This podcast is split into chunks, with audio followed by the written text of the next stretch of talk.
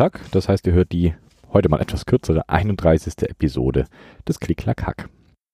Was gibt's Neues? Eventuell rennen da draußen jetzt ein paar Menschen mehr mit CCH-Shirts rum. Cooles Ding, das freut mich. Das Problem, vielleicht muss ich mir doch noch ein drittes Mal welche ordern. Es gibt auf jeden Fall schon Menschen, die auch noch ein drittes Mal mitordern würden. Ansonsten warte ich hier auf neues Material für Franken-Switches, beziehungsweise ein Projekt, das über die Franken-Switches rausgeht, aber dazu mehr, wenn es dann soweit ist. Ein wunderbares KB Defense Black on Black Keycap Set ist auch schon auf dem Weg dafür hierher. Aber ich verrate eigentlich schon viel zu viel. Da müsst ihr noch ein kleines bisschen warten. Das zeige ich euch dann alles, wenn es spruchreif ist. Ich habe mich selber dazu bewegen können, die LK20 ein kleines bisschen weiterzubauen. Die Switches und Dioden sind jetzt endlich mal komplett alle verkabelt. Jetzt fehlt nur noch der Microcontroller, das Mittelstück vom Microcontroller zum VGA-Anschluss und das Custom Cable von VGA auf USB, um das Monster dann auch am Rechner anschließen zu können. Lange dauern wird es hoffentlich nicht mehr. Mal schauen. Ach ja, und neue Sticker gibt's auch in tollem Linux Terminal Design. Wobei es hier der Hersteller leider ein kleines bisschen vermasselt hat. Auf manchen fehlt leider der Rand auf irgendeiner Seite, völlig, völlig egal, mal oben, mal unten, mal links, mal rechts. Naja, aber wer welche haben will, der oder die kann sich einfach gerne melden. Dann hat mir der Farid vom Mac Mittwoch Podcast ähm, Cherry Silent Red Switches geschickt, die er nicht mehr braucht. Und dazu gab es einen kleinen abgefahrenen 3D gedruckten Switch Opener. Sehr, sehr schick, cooles Ding. Vielen, vielen Dank dafür. Und die Cherry Silent Reds hatte ich hier auch noch nicht in der Sammlung. Werde ich mal schauen, wo ich die unterbringen werde. Ansonsten gab es noch ein paar kleine News aus Keyboardland. Shenzhen war zum Beispiel im Lockdown bis höchstwahrscheinlich, wenn ihr das hier am Montag hört, heute. Wer also Keyboardkram geordert hat, der musste noch ein kleines bisschen warten, bis das Zeug rausging. Aber ja, Pandemiezeug. Interessanter sind dann lieber die Keyboards, die es hier ab und zu mal in der News-Sektion gibt. Diesmal gibt es ein Keyboard, ein Open Source Keyboard, und zwar eine Split. Das ist das John Key. Das ist ein ordentliches Brett mit 5 x 7 Keys pro Seite. Also das sind ordentlich viel und wenn man sich im Vergleich dazu die, die Korn anschaut, mit ihren 21 Tasten pro Seite, dann ist es ein deutlicher Unterschied.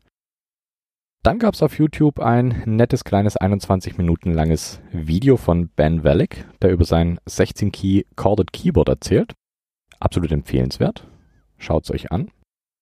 Keychron hat schon wieder ein neues Keyboard auf den Markt gehauen, das auch QMK-kompatibel ist. Diesmal das äh, Keychron Q60. Das ist eine Win-Keyless 60% in einem sehr, sehr schicken Design. Erinnert ein kleines bisschen an die Apple M0 110. Die sollte auch schon verfügbar sein und liegt bei 179 Dollar, also Standard Keychron Preis. Ein paar Group Buys gab es auch. Zum einen äh, in der Keycaps Sektion gab es das DCS Reaper. Das sind dunkelgraue Caps mit dunkelgrauen Zeichen. Die Mods sind mit netten kleinen Motiven und zwar dem Reaper versehen. Der Group Buy geht noch bis zum 13.04. Das Basekit liegt bei 110 Dollar. Dann gab es noch das MW Pluto. Das sind weiße Alphas mit schwarzen Zeichen, blaue Modifier mit weißen Zeichen. Der Grouper geht noch bis zum 16.04. Hier liegt das Basekit bei 95 Euro. Keyboards gab es auch. Zum einen die Milk Truck. Das ist eine 40% mit Split Space und äh, links neben dieser 40% Tastatur ist ein kleiner Block mit 3x4 Modifier Keys. Sieht ganz hübsch aus liegt bei 100 Dollar und der Group geht noch bis zum 2.4. Und als letztes Keyboard gibt es noch die Balka. Das ist eine reine 40% Die gibt es für 75 Dollar und da geht der Group noch bis zum 1.4. Switches gibt es auch einen neuen. Und zwar einmal den Blue Bubblegum Linear Switch. Der liegt bei 70 Cent pro Stück. Ist, wie der Name schon sagt, ein linearer Switch. Hat 55 Gramm Auslösekraft. Ist ein 5-Pin-Switch. Das Top ist aus Nylon und in einem ziemlich hübschen Lila gehalten. Der Switch hat ein schwarzes Ink Bottom und einen hellblauen POM-Stem. Die ganzen Group Buys und News packe ich euch natürlich wie gewohnt in die Show Notes. Und heute rede ich mal über die Stadt Essen im Jahr 1968 oder zumindest was dort in dem Jahr gegründet wurde und was daraus alles hervorging. Ich fange sogar noch weiter vorne an, und zwar 1952. Da wurde in Essen das Labor für Impulstechnik, kurz LFI, gegründet. Beim amerikanischen Büromaschinenhersteller Remington Rand Corporation, ansässig in Frankfurt am Main, gab es einen Werkstudenten. Der könnte eventuell bekannt sein. Der hieß nämlich Heinz Nixdorf. Nixdorf lernte bei Remington Rand die Entwicklung von digitalen Schaltkreisen für äh, Multiplikationswerke, also grob gesagt Rechenmaschinen. Sein Arbeitgeber erkannte wohl aber nicht, nicht so ganz das Potenzial, das in den Rechenmaschinen steckte und wollte die Entwicklung der Maschinen eigentlich einstellen.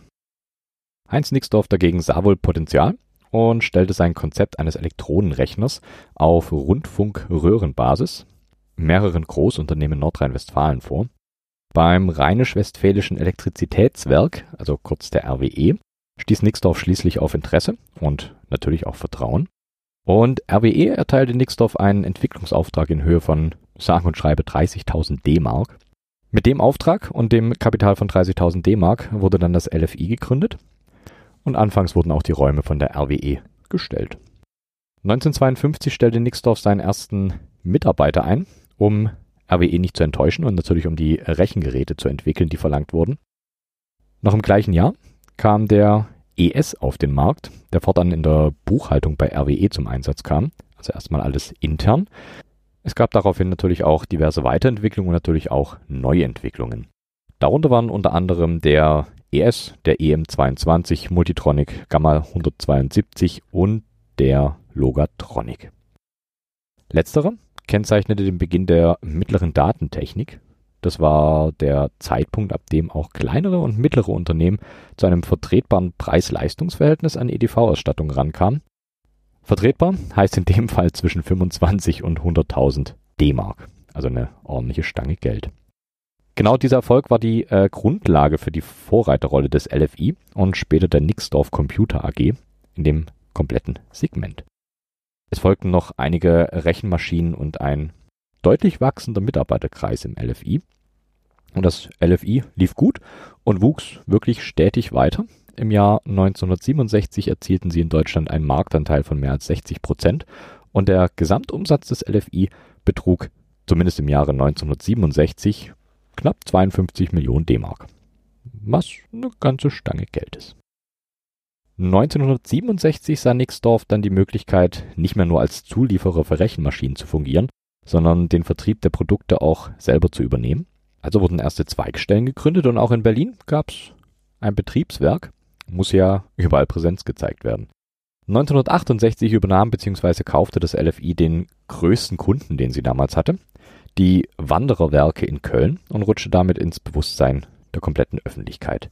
Der Zusammenschluss der Wandererwerke und dem LFI endete dann schließlich in der Nixdorf Computer AG. Also viel Gequatsche um nix. Es geht hier um Nixdorf Keyboards. Eins vielleicht noch als kurze Ergänzung. Mir ist natürlich bewusst, dass Nixdorf auch eine Geschichte vor 45 hatte. Die will ich auf gar keinen Fall irgendwie schönreden oder ähnliches. Hier geht es allerdings rein um die Keyboards, die aus der Nixdorf Computer AG rausgekommen sind. So, nun aber zu den Keyboards. Unter dem Label Nixdorf kamen im Prinzip vier wichtige Keyboards auf den Markt. Das erste Keyboard ist das Nixdorf SM8890.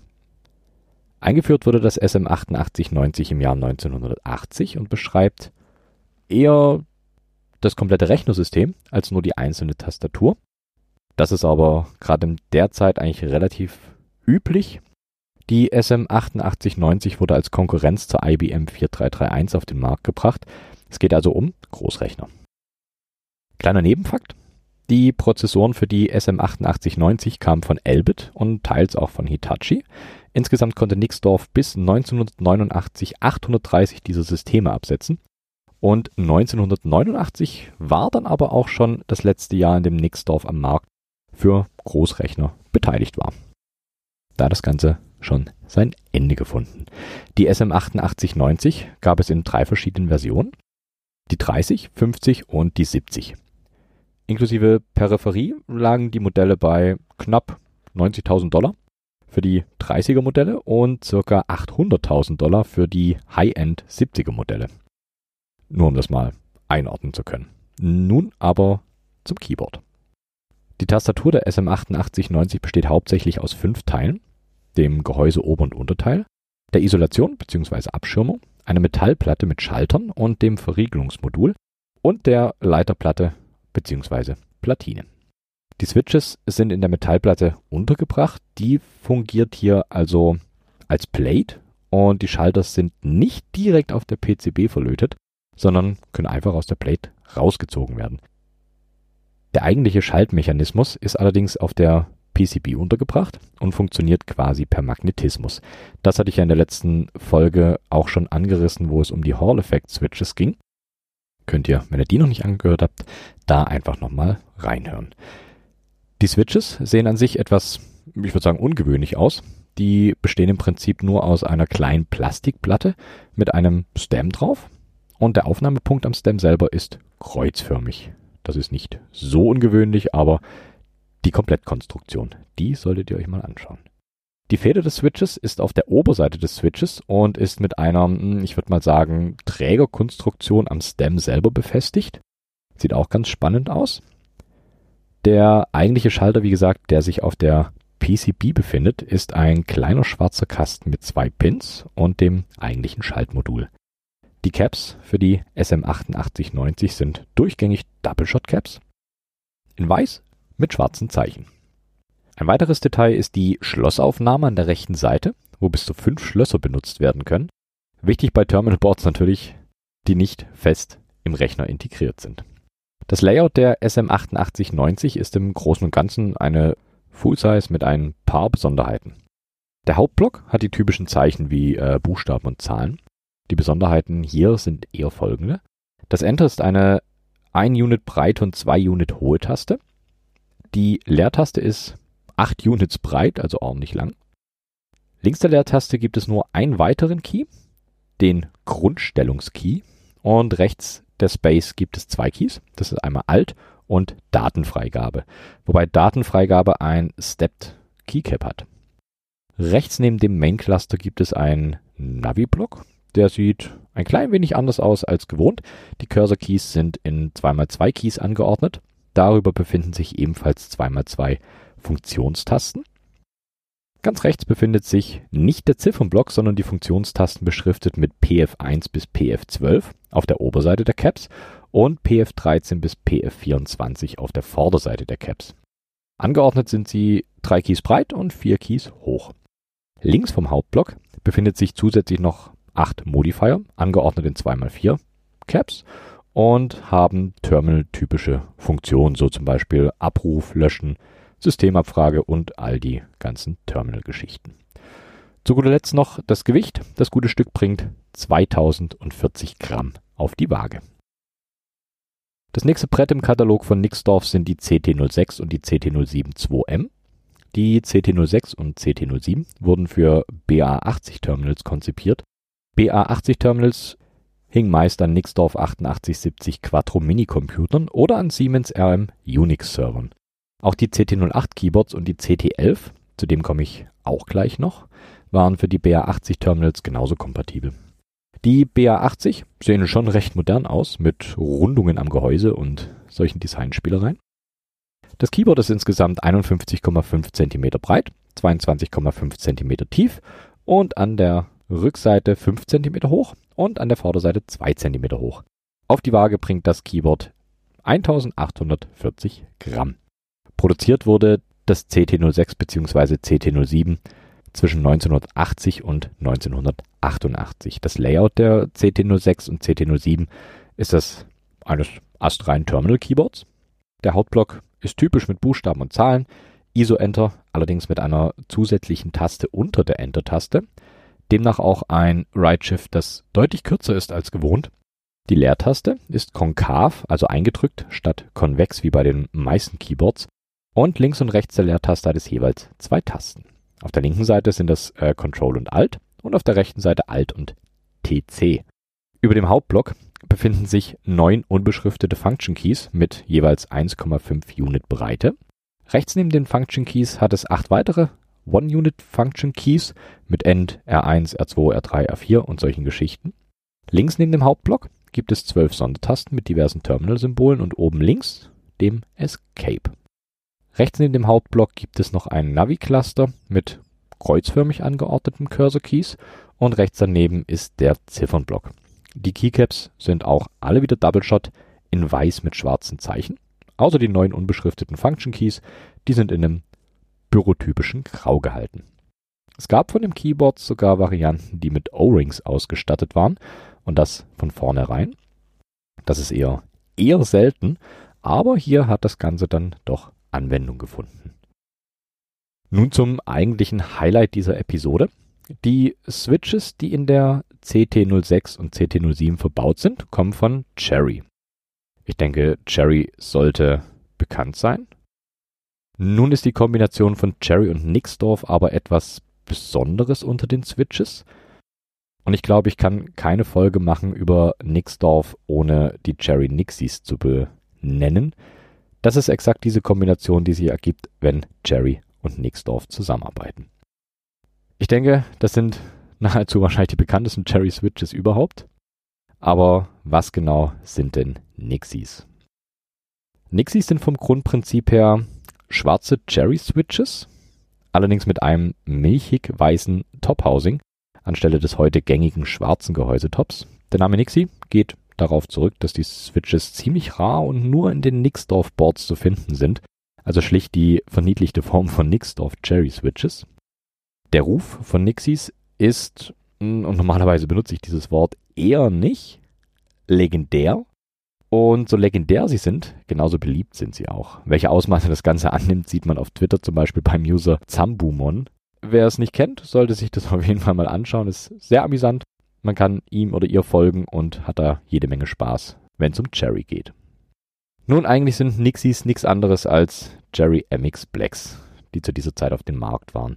Gut, okay, ein paar Eigenheiten haben die Nixies definitiv, die sie von normalen schwarzen Cherries unterscheiden. Man muss sagen, früher war Cherry auch deutlich aufgeschlossener gegenüber Sonder- und Spezialanfertigungen für diverse Hersteller. Heutzutage bietet Cherry ausschließlich das Standardsortiment an, das ich denke viele von euch auf jeden Fall kennen. Wenn nicht, dann habt ihr das wunderbar auf der Cherry Webseite komplett aufgeführt. Ein gutes Beispiel für die Experimentierfreudigkeit von Cherry sind zum Beispiel die äh, Cherry Olympic White Switches, bei denen ein 2 mm flacheres Top-Housing und dafür 2 mm längeres Bottom-Housing benutzt wurden.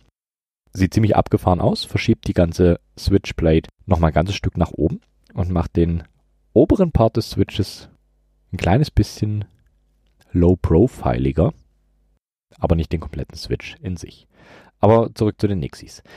Die Nixies haben ihre Dioden schon im Housing enthalten. Das ist ziemlich cool. Allein durch den Hype und die Seltenheit der Nixies ist es wohl nicht selten, dass der Preis von 7 Euro pro Switch verlangt wird. Und im Vergleich zu heutigen 60 bis 90 Cent ist das gelinde gesagt ziemlich, ziemlich happig für den Switch.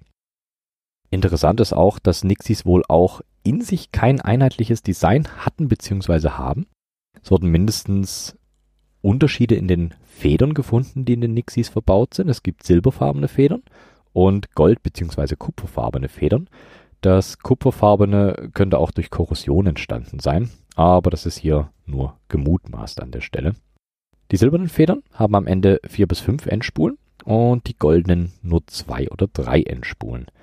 Ein, ich würde mal sagen, Mythos besagt, dass die Nixies unfassbar geschmeidig sein sollen. Im Vergleich und Tests so zum Beispiel von Theremin Goat verlinke ich euch auch noch den Switch-Test, der ist exorbitant groß und da könnt ihr eine ganze Menge lernen über Nixies. Kommt zwar raus, dass sie deutlich geschmeidiger sind als herkömmliche Cherries und jetzt kommt das große Aber. Frei von Kratzen sind Nixies auch nicht wirklich. Gerade die MX Hyperglide Linie von Cherry übertreffen die Nixies wohl deutlich auch wenn sie von den meisten noch nicht wirklich Beachtung gefunden haben. Aber die, die die Hyperglides haben, feiern die wohl ziemlich ab. Der Klang der Nixies ist wohl im Vergleich zu anderen Cherries deutlich tiefer und gedämpfter, was wohl an den Housing-Materialien liegt. So wird gemutmaßt, dass das Top der Switches aus Nylon oder zumindest aus einem Nylon-ähnlichen Material besteht. Und das dämpft die Geräusche, die der Stem macht, wenn er wieder dagegen stößt beim Zurückfahren, deutlich. Was wohl als Vorteil der Nixies gesehen werden kann, ist der Wobble innerhalb des Stems, denn der fällt deutlich positiver aus als bei seinen Cherry Artgenossen und ist so minimal, dass er bei Verwendung mit Caps wohl im Board nahezu gar nicht auffällt. So, nun aber genug zu den Nixies. Ich gehe jetzt wieder zurück zu den Keyboards. Wir waren bei den CT06 und CT07. Zwei Sachen kann ich abschließend noch zu dem Board sagen. Der Connector vom Keyboard, mit dem das Ganze an, den, an das Terminal angeschlossen wurde, war ein runder sechspoliger kleiner Connector. Und das Keyboard hatte sogar ausfahrbare Standoffs, die die Neigung des Keyboards erhöhten. Ein weiteres Nixdorf Keyboard, auch mit Nixies, war das CT11. Das 1989 produzierte CT11 ist im Prinzip die kompakte Variante der CT06 bzw. CT07 2M Softkeys-Tastatur. Hier hat es links neben dem Hauptblock keine Function Keys. Stattdessen sind die über dem Hauptblock in zwei Reihen mit insgesamt 37 Funktionstasten angeordnet. Und auch das Keylog-Schloss darf natürlich nicht fehlen, das befindet sich in der obersten Reihe, ganz rechts. Der Cursor-Cluster ist ebenfalls mit in der oberen Doppelreihe und befindet sich in der zweiten Reihe ganz rechts über dem Ziffernblock. Zusätzlich hat der Ziffernblock noch eine Spalte mehr und einen 2-Unit Help-Key, den ich mir auch manchmal wünschen würde. Das komplette Board ist mit Nixies bestückt, wie gesagt. Wenn ihr also eins seht, greift auf jeden Fall zu, denn ja, an Nixies kommt man so gut wie gar nicht mehr. Die Caps der Tastatur sind alle durchgängig Double-Shot Keycaps und in typischem Weiß mit schwarzen Zeichen und Grau mit schwarzen Zeichen für die Modifier. Einige Caps haben ähnlich der CT06 bzw. CT07 auch Caps mit frontaler Beschriftung, aber bei weitem nicht alle. Die Standoffs sind sogar exakt identisch zu denen der CT06 und CT07. Und was noch ein Unterschied zu den CT06, CT07 Keyboards ist, auf der Unterseite befindet sich eine kleine Klappe. Wenn die geöffnet wird, liegt der interne Kabelanschluss frei. Ich denke, das hat den einfachen Grund, dass es so deutlich einfacher war, defekte Kabel zu tauschen, ohne dass man das komplette Board zerlegen müsste. Insgesamt wurden von dem CT011 Keyboard zwei Modelle gesichtet. Es ist aber leider nicht wirklich bekannt, ob die CT11 mit dem BA80 Terminals ausgeliefert wurde oder separat nachträglich gekauft werden musste. Kompatibel sind sie aber auf jeden Fall. Dann gibt es in der Reihe noch das Nixdorf CT22 von 1989. Hier wurden die Nixies dann aber leider nicht mehr verbaut, sondern Cherry Plex und Cherry MX Linear Grace. Die Linear Grace Switches sind 80 Gramm starke lineare, oh, wer hätte es gedacht bei den Linear Grace Switches, ähm, Switches, die meistens in der Leertaste zum Einsatz kamen, von Boards, die auf schwarzen Cherries basieren. Und so ist das Ganze auch hier. Zur CT22 kann gesagt werden, dass sie ein regebrandetes Cherry G80 1000 Board ist und die Referenznummer wird mit 1129HA angegeben. Die Caps sind alle Double Shots und das Grau der Modifier ist etwas dunkler als bei den Standard Cherokee Caps. Das Keyboard ist vom Layout her eine astreine Full Size ohne Specials oder Ausgefallenheiten. Und es gibt zwei dokumentierte Layouts der Platine. Das sind einmal das deutsche ISO-Layout mit der PCB-Referenznummer HAD und das spanische Layout auch in ISO mit der Referenznummer HAE. Im Jahr 1990 gab es dann große Veränderungen und Nixdorf und die Firma Siemens fusionierten und Cherry blieb noch lange Lieferant für Switches. Ich würde aber sagen, bis hier ist die Geschichte zu Nixdorf und seinen Keyboards soweit eigentlich erzählt. Alles, was danach kommen würde, ist eher Siemens zuzuschreiben. Und um Siemens soll es hier heute nicht gehen. Wie gesagt, diesmal eine etwas kürzere Folge muss auch mal sein, aber ich denke, das Wichtigste aus dem Hause Nixdorf haben wir hier drinnen. Wenn ihr also Nixis habt, packt sie in einen Umschlag und schickt sie mir. Und wenn ihr keine habt, dann ist das auch nicht schlimm. Was es noch zu sagen gibt, bald gibt es auch wieder äh, eine neue Ausgabe des Damn Fine Keyboards. Ich hätte mir vorher überlegen sollen, was ich haben will. So einen Artikel da reinzubauen, ist gar nicht so einfach. Aber ja, bin ich selber schuld. Falls jemand eine gute Layout-Software für Linux kennt, bei der dann hinten ein PDF rausfällt, gerne her damit. Das würde mir nämlich unfassbar Arbeit ersparen. Mir bleibt wie immer am Ende eigentlich nur noch zu sagen, Kontaktmöglichkeiten findet ihr auf klicklackhack.de. Alles mit C. Wenn ihr was für Stamfine Keyboards habt, dann natürlich auch immer gerne her damit. Egal ob Bilder, Kunst, Artikel, Bildguides, was auch immer euch einfällt Ich denke, wir kriegen da alles rein. Schickt's mir einfach. Und was natürlich am Ende keiner Episode fehlen darf, ist die liebe gute alte Musik. Die gibt's diesmal von Simon Matthewson mit dem Track Flat Blue Acid. Mal ein kleines bisschen was anderes, aber ich finde ihn trotzdem ganz nett. Viel Spaß damit und bis zum nächsten Mal. Danke fürs Zuhören. Macht's gut.